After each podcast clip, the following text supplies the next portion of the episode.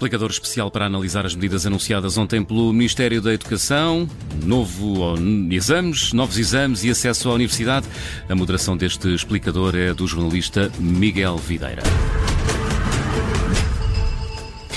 De acordo com as novas regras, os alunos que queiram concluir o ensino secundário vão ter de fazer três exames, um obrigatório, o português e a mais duas disciplinas à escolha. O modelo hoje em vigor prevê a realização de quatro exames. Muda também o peso eh, de cada um dos exames na nota final. Hoje tem um peso de 30%, passa para 25% e há também mudanças no regime de acesso ao ensino superior. É obrigatória a realização de dois exames, que têm um peso de 45% na nota de ingresso. Hoje esse peso é de de 35%. É nosso convidado para este explicador, Helder Souza, antigo eh, presidente do IAV, o Instituto de Avaliação eh, Educativa, quem agradeço a disponibilidade para nos ajudar a analisar estas mudanças ontem anunciadas eh, pelos ministros da Educação e Ciência e Tecnologia. Professor Helder Souza, bom dia, bem-vindo. Começava por lhe perguntar se concorda com a necessidade de realizar exames nacionais para concluir um ensino secundário. Bom dia. Eh, ora bem, os exames são absolutamente fundamentais porque são um complemento da avaliação interna que é essencial para regular o sistema, para lhe dar, de facto, consistência, tendo em conta que vai, de alguma maneira, criar condições uniformes relativamente a todos os alunos e a todas as escolas. E, portanto, na forma como, como, como está articulado o processo, em que há uma componente de avaliação interna e externa, parece-me equilibrada, não percebo o detalhe, de facto, de se reduzir os 30% para 25%, sobretudo porque, eh, relativamente ao nono ano, temos também provas no final, no final do ciclo e o peso da avaliação externa é 30%, mas, eh, enfim, manter a avaliação externa é um passo absolutamente fundamental. Não se percebeu muito bem a ideia de suprimir os exames no ensino secundário Agora, a questão eh, do ponto de vista do acesso ao ensino superior, obviamente, é muito mais ampla do que isto, não é? Eh, falemos eh, primeiro sobre a conclusão do ensino secundário. Depreendo as suas palavras que não defende esta redução que ontem foi anunciada do peso dos exames na nota final do ensino secundário. Não, em princípio não, defende, não, não, não é tanto, tanto não, não, defender, é um bocadinho a incoerência de não se perceber porque é que no nono ano são 30, agora no secundário passa a ser 25, parece que anda, uhum. anda aqui a jogar com, com números sem grande critério, sem grande explicação assim como a redução do, do, do número de exames eh, pode também não ser vantajosa, porque quanto menor for o número de exames a que os alunos são sujeitos, com o modelo que nós temos de acesso ao ensino, ao ensino superior, eh, a dependência do menor número de exames torna mais discricionária, digamos, a questão do, do acesso, porque o resultado que se pode obter num exame é muito circunstancial e, por conseguinte, portanto, pode, de alguma maneira, condicionar mais uh, tudo aquilo que é, que é, de facto, o acesso dos alunos eh, veja-se, por exemplo, não, não faz nenhum sentido hoje um aluno com uma média de 18,70 e qualquer coisa não entrar num curso e o outro com menos um décimo não entrar. Portanto, se nós alargarmos aqui o leque dos exames, ou pelo menos mantendo o sistema que tínhamos, atenuamos um bocadinho esse efeito. Uh, nessa perspectiva, portanto, uh, não, se, não, não, se, compreende, pelo menos para já, a menos que haja depois de aplicação estas mudanças. Acha que os exames deviam ter um peso uh, uh, ainda superior aos 30% que hoje estão em, em, vigor e que vai mudar para 25%? Ou seja, deveria haver uma, uma relação diferente uh, relativamente ao peso destes exames na nota final? Não, eu parece-me que os 30% era é bastante equilibrado, uhum. portanto, é bastante equilibrado. Não se justifica essa, essa redução. Eh, sobretudo que se cria aqui uma incoerência relativamente ao nono ano, nono ano. que não faz sentido. Ah, e, e, e, faz sentido que estes exames nacionais uh, sirvam também não só para a conclusão do ensino secundário, mas também uh, como uh, acesso, como meio de acesso ao ensino superior?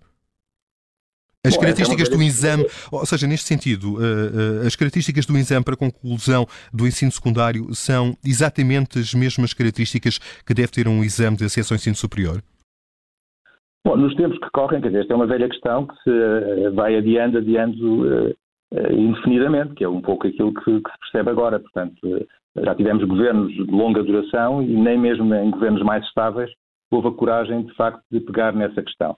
É claro que os exames são um instrumento muito limitado desse ponto de vista, e, e tanto mais limitado quanto nós hoje, do ponto de vista daquilo que é a formação integral de um jovem que quer entrar na universidade, que quer fazer uma carreira a nível de ensino superior, na perspectiva depois de entrar no mercado de trabalho, há obviamente um conjunto de outras competências que inclusivamente estão definidas no perfil do aluno que não são de todo avaliáveis no exame. Portanto, a capacidade da criatividade, a capacidade de pensamento crítico, a literacia digital, capacidade de colaboração, portanto, são um conjunto de competências chamadas os skills do século XXI, eu não gosto muito desta expressão, mas, mas que toda a gente entende, que eh, são essenciais para perceber, de facto, aquilo que é um perfil de um aluno que quer fazer medicina, quer fazer uma engenharia, quer fazer um curso de formação de professores, eh, e isso todo é avaliado e, portanto, isso precisaria de uma profunda reformulação de toda a arquitetura do acesso ao ensino superior. Não havendo essa, essa vontade, bom, o exame, como eu tinha dito no início, portanto, tem aqui um efeito regulador e normalizador, se quisermos, daquilo que podem ser as discrepâncias que vão, vão sendo observadas entre as várias escolas. E não, não estou aqui apenas a falar entre escolas privadas e escolas públicas, entre todas as escolas, porque os critérios da avaliação interna são ainda hoje muito divergentes de escola para escola. Ah, e esses exames ah, não poderiam ser definidos e elaborados pelas próprias instituições de ensino superior, conhecendo melhor aquilo que são os requisitos para a frequência neste em que curso? Essa também é uma questão, de, digamos que o problema, a tecnicidade que está subjacente à elaboração de uma prova é algo que eu também não reconheço, e desculpem esta frontalidade, ao ensino superior. Portanto, em regra, a capacidade de construir provas com, com tecnicamente bem elaboradas eh, não, não, não, vejo por regra daquilo que são as provas que o ensino superior eh, produz. Não tem a ver com, com o aspecto científico, tem, aspecto, tem a ver com o aspecto técnico da avaliação. Uh, obviamente que eu defendo que deveria haver uma maior articulação, e isso é, é, está completamente a montante da, da, avaliação final, uma maior articulação entre, uh, provavelmente, o ensino secundário e o ensino superior do ponto de vista daquilo que são os aspectos do conhecimento que são essenciais para alguma área, uh, para seguir uma determinada área a nível universitário. Essa articulação não existe e, portanto, muitas vezes aquilo que são as expectativas do ensino superior estão muito distantes daquilo que, que é o, o, ensino secundário. E, e, por isso lhe perguntava se, porventura, não deveriam existir exames eh, diferentes, já que têm também finalidades eh, diferentes. Uh, poderão haver, eu não, não, tenho visto, é de facto vontade e capacidade, e vamos ver, em termos operacionais, será porventura muito complicado o ensino superior a garantir mais uma prova complementar aos alunos. E isso acarretaria, na minha perspectiva, um risco, a menos que, ou dois riscos, se quisermos. Por um lado, é o facto de, das duas uma, ou havia de facto uma, uma convergência relativamente entre as várias universidades que ministram os mesmos cursos para haver uma única prova nacional, mas corria-se aqui de facto um grande risco, é que aquilo que iria ser avaliado pelo ensino superior, dentro da linha do que o ensino superior poderá considerar essencial, eh, poderíamos estar a falar de aspectos ao nível do conhecimento totalmente divergentes daqueles que os alunos eh, são sujeitos no ensino secundário, portanto as provas não teriam validade. Não é? Professor, ehm, já, que abordou as eh, mudanças legislativas que ocorrem porventura com demasiada frequência, ehm, compreende esta mudança nesse sentido e nesse contexto, compreende esta mudança agora anunciada? É de facto difícil, e o professor está habituado a lidar com, eh, com governos, com governantes. É de facto difícil encontrar neste capítulo da educação um pacto de regime por forma que as regras eh, não sejam alteradas a bel prazer dos sucessivos governos? Eu penso que é muito difícil, não só para estas áreas, mas para muitas outras áreas da nossa, da nossa sociedade e na educação em particular, haver pactos de regime. Uh, aqui parece-me que há um outro pacto, se calhar, que, que, que, é para além do regime, que é de facto o tal entendimento que há pouco falava entre aquilo que são as exigências do ensino superior e aquilo que são as capacidades de formação dos alunos por parte do, do, ensino secundário ao longo de todo o ensino em geral. De resto, deixe-me só, dar conta, deixe só dar conta, os ministros negaram, o Ministro da Educação e o Ministro da Ciência e Tecnologia negou, mas o Jornal Público dava conta na passada semana de uma divergência precisamente entre estes dois ministros, entre estas duas tutelas, para definir o melhor modelo de acesso ao ensino superior e conclusão do ensino secundário. Pois, mas eu não vejo isto como um modelo diferente, quer dizer, isto é meramente uma intervenção de cosmética relativamente ao que já existe, quer dizer, tira-se um exame, baixa-se a porcentagem, portanto, de 30% para 25%, isto não altera rigorosamente nada daquilo que são os problemas técnicos e os problemas de profunda injustiça que existem do ponto de vista uh, da formação dos alunos. O ensino secundário, eu já o defendi muitas vezes, é, são três anos de stress para os alunos, que obviamente que, que disputam acesso a um curso que, que muitas vezes é o seu sonho, porque está, no fundo, assente num sistema que vai medir o acesso ou não acesso em função de um critério que não tem validade nenhuma. É aquilo que eu há pouco dizia, quer dizer, um, um aluno não se diferencia do outro por entrar ou não entrar, porque tem mais uma décima ou menos uma décima. Isso não tem qualquer sentido e, portanto, as provas não, não têm capacidade de medir para além daquilo que é a objetividade daquele, daqueles aspectos que são avaliados na prova. E isso não traduz de forma nenhuma o perfil do aluno. E um perfil do aluno é algo hoje muito mais vasto Aliás, aqui é que me parece que há uma profunda incoerência. Quer dizer, o Governo defendeu, e a meu ver bem, aquilo que é um perfil uh, de aluno à saída do ensino, do ensino da escolaridade obrigatória, mas depois não tem aplicação prática, quer dizer, nem sequer ao nível do pensar estas estratégias de acesso ao ensino superior. Aí, as tais dimensões que eu há pouco referia, uh, muito mais para além do conhecimento propriamente dito, são hoje muito mais importantes para que uh, um aluno possa ter sucesso numa carreira, quer dizer, não se avalia aquilo que é o perfil para ser um bom médico, ou um bom engenheiro, ou um bom arquiteto, ou, uh, portanto, uh, ou até um bom professor, se quisermos, apenas por uh, notas que são atribuídas da forma como são. portanto, o sistema teria que ser completamente repensado de outra forma e, e, os números clausos eventualmente mais flexíveis, eventualmente podemos ter uma nota mínima, e já compreendo, uma nota mínima para acesso a, a, a, determinados cursos, em função de uma lei de procura e de oferta e até de um estudo prospectivo das necessidades eh, daquilo que é o mercado de trabalho daqui a 5, 10 anos, não existe, eh, mas nunca em função deste critério em que todos os anos a nota de acesso muda, porque as notas das, das provas também se alteram, e isso é natural, porque as provas são públicas, e, portanto, é completamente discricionário, é uma lotaria verdadeiramente esta situação. Uhum. E só acrescentar um outro, um outro pormenor. A própria forma, fórmula como é calculada a classificação interna, em que as notas, eh, no fundo, em que a classificação é uma média das classificações obtidas ano a ano, é, no meu ponto de vista, também anacrónica, porque todos os exames abarcam a aprendizagem feita em dois ou em três anos, e os exames incidem sobre a matéria, portanto, que é lecionada e aprendida ao longo de dois ou três anos, e, portanto, estar a segmentar as classificações ano a ano mata a progressão de um aluno que, por qualquer circunstância, possa entrar no décimo ano, digamos, mais titubeante, mais hesitante, com piores resultados, tem imediatamente a sua classificação final comprometida, eh, porque eh, não, não vai ser considerada a progressão e ele pode progredir e chegar ao final do 11 ou do 12 ano com um desempenho excelente, mas eh, nunca se livra de uma Daquele pior décimo ano. Exatamente. E, e, como é que se resolve esse, esse problema?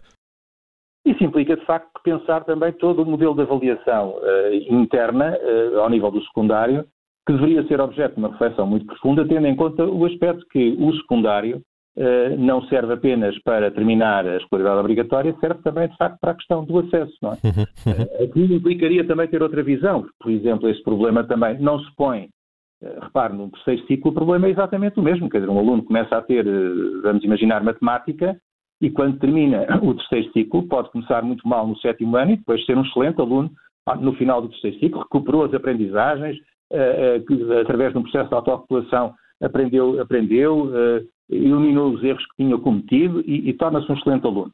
Claro que o problema aqui não se põe, porque não há, de facto, depois uma exigência do acesso. Um aluno terminar o nono ano com 3 ou com 4 ou com 5 é relativamente indiferente. Ora, no secundário já não é assim. Portanto, faz toda a diferença e faz a diferença principalmente para quem quer aceder ao ensino superior, porque quem não precisa de aceder ao ensino superior não tem estes problemas. Não? É? Mas a solução passaria eventualmente por valorizar mais ainda o exame de acesso ao ensino superior e menos as notas obtidas durante a frequência do 10 11 e 12 Não sei se passaria por aí. É, é, mais uma questão de repensar toda a filosofia e arquitetura da avaliação, uhum. que está muito marcadamente com um cariz somativo muito marcadamente dependente da nota e que não tem em conta, portanto, aspectos mais de qualidade eh, formativa e, e que permitem, ou que permitiriam aos alunos perceber todo o seu percurso, estudar todo o seu percurso no sentido de uh, apontarem para a excelência, que é aquilo que de alguma maneira também no perfil do aluno se preconiza.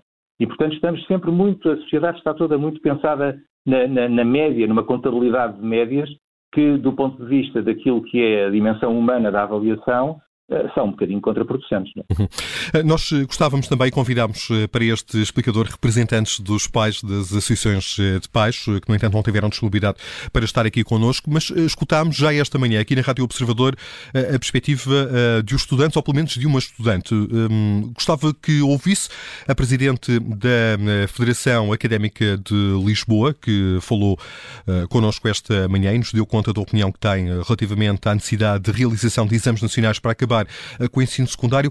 Catarina Ruivo fala numa medida excessiva. Aquilo que nós também defendemos é a obrigatoriedade de realização de pelo menos dois exames para os estudantes que, que pretendam ingressar então no, no ensino superior. Um, destes dois exames, um deles teria de ser, então, de uma disciplina trienal, ou seja, nós aqui vemos também uh, a utilização do português. Aquilo que nós defendemos é que o próprio estudante deveria escolher uh, o exame e, que, e, não ser imposto o, o, de português. Um, e que as provas nacionais realizadas deverão corresponder a 30% da classificação final da respectiva disciplina. A opinião expressa esta manhã aqui na Rádio Observador pela Presidente da Federação Académica de Lisboa. Sr. Professor, relativamente a esta questão do português como disciplina obrigatória, é mesmo preciso eh, fazer um exame a esta disciplina. Eh, concorda com essa imposição? É, sabe, é, é, é, discutível. Por um lado, eu não discordo completamente da ideia dos alunos poderem optar pelos exames que estão mais adequados àquilo que são as suas perspectivas e, e em, termos de, em termos de continuidade e de valorização do seu percurso, do seu percurso académico. Todavia, o português é absolutamente determinante, porque é, digamos, a língua, é uma das, das línguas de comunicação essenciais e, portanto, eu ia acrescentar uma outra, mas já, já lá vou, mas, por exemplo, eh, olhando para os resultados, eh, é absolutamente dramático perceber, por exemplo, ao nível da escrita, que é uma competência essencial e que hoje reconhecemos que está também muito, está intimamente relacionada com a leitura, os resultados dos alunos, do ponto de vista de um resultado médio, estão, eh, em termos globais, acima da, da, da linha de corte, na ordem dos 50%, 60%, portanto, daquilo que seria a cotação dos itens de escrita. Mas se nós pensarmos em, em, em pessoas que, que, vão ter que escrever ao longo da sua vida, da sua carreira académica, com excelência, com um nível de excelência, a percentagem de alunos que chegam ao final do ensino secundário, e é bom pensarmos que têm português desde o primeiro ano, eh, com, ao nível da excelência, é francamente baixa, é inferior a 5%. Portanto, eh, agora, não é só que o exame se resolve, de facto, estes problemas têm que estar pensados com uma análise profunda dos resultados, que em regra poderiam fazer, poderia fazer-se e que as escolas, em regra, nem sempre o fazem, eh, um trabalho muito mais interventivo ao nível da formação dos alunos desde o primeiro ano, desde o primeiro ciclo, eh, eh, e, portanto, desse ponto de vista, era fundamental, ou é importante que o português tenha aqui um, efeito de filtro, digamos, de acomodação daquilo que é uma dimensão fundamental e transversal para todos os alunos. Mas eu acrescentaria, enfim, um bocadinho contra, contracorrente com aquilo que a, que a representante dos alunos dizia, um outro exame que me parece fundamental e que tem sido profundamente descurado, que é o exame de inglês, porque o inglês é uma língua absolutamente crucial para aquilo que é a, a integração no mercado de trabalho, uh, num país como, como o nosso, que, que, obviamente que está aberto ao mundo e que se internacionaliza, é tanto mais que sabemos que hoje também nas universidades muitos dos cursos já são ministrados em inglês e, portanto, esta ausência do inglês no currículo do 12º ano e, de facto, uma aposta mais forte no desenvolvimento de mais competências ao nível do inglês com o exame final, poderia ser, de facto, também aqui uma, uma, uma medida de valorização daquilo que é, de facto, uma formação de qualidade dos, dos alunos. Agora, discutir se é mais um exame, se é menos um exame, eh, se vale 25 ou 30, parece-me claramente um pouco, um pouco secundário. Quer dizer, há medidas mais estruturais e mais de fundo que deveriam ser pensadas e discutidas com serenidade, não é, não é à pressa, portanto, eh, durante um, dois anos de reflexão para depois experimentar e depois então, de facto, avançar num outro sentido. O professor deixou aqui algumas eh, pistas. Agradeço-lhe, Helder Souza, antigo presidente do IAV, o Instituto de Avaliação Educativa, que aqui nos ajudou a analisar as eh, mudanças ontem anunciadas pelo Ministro da Educação e Ministra da Ciência e Tecnologia. Há novas regras para a conclusão do ensino secundário e acesso ao ensino superior.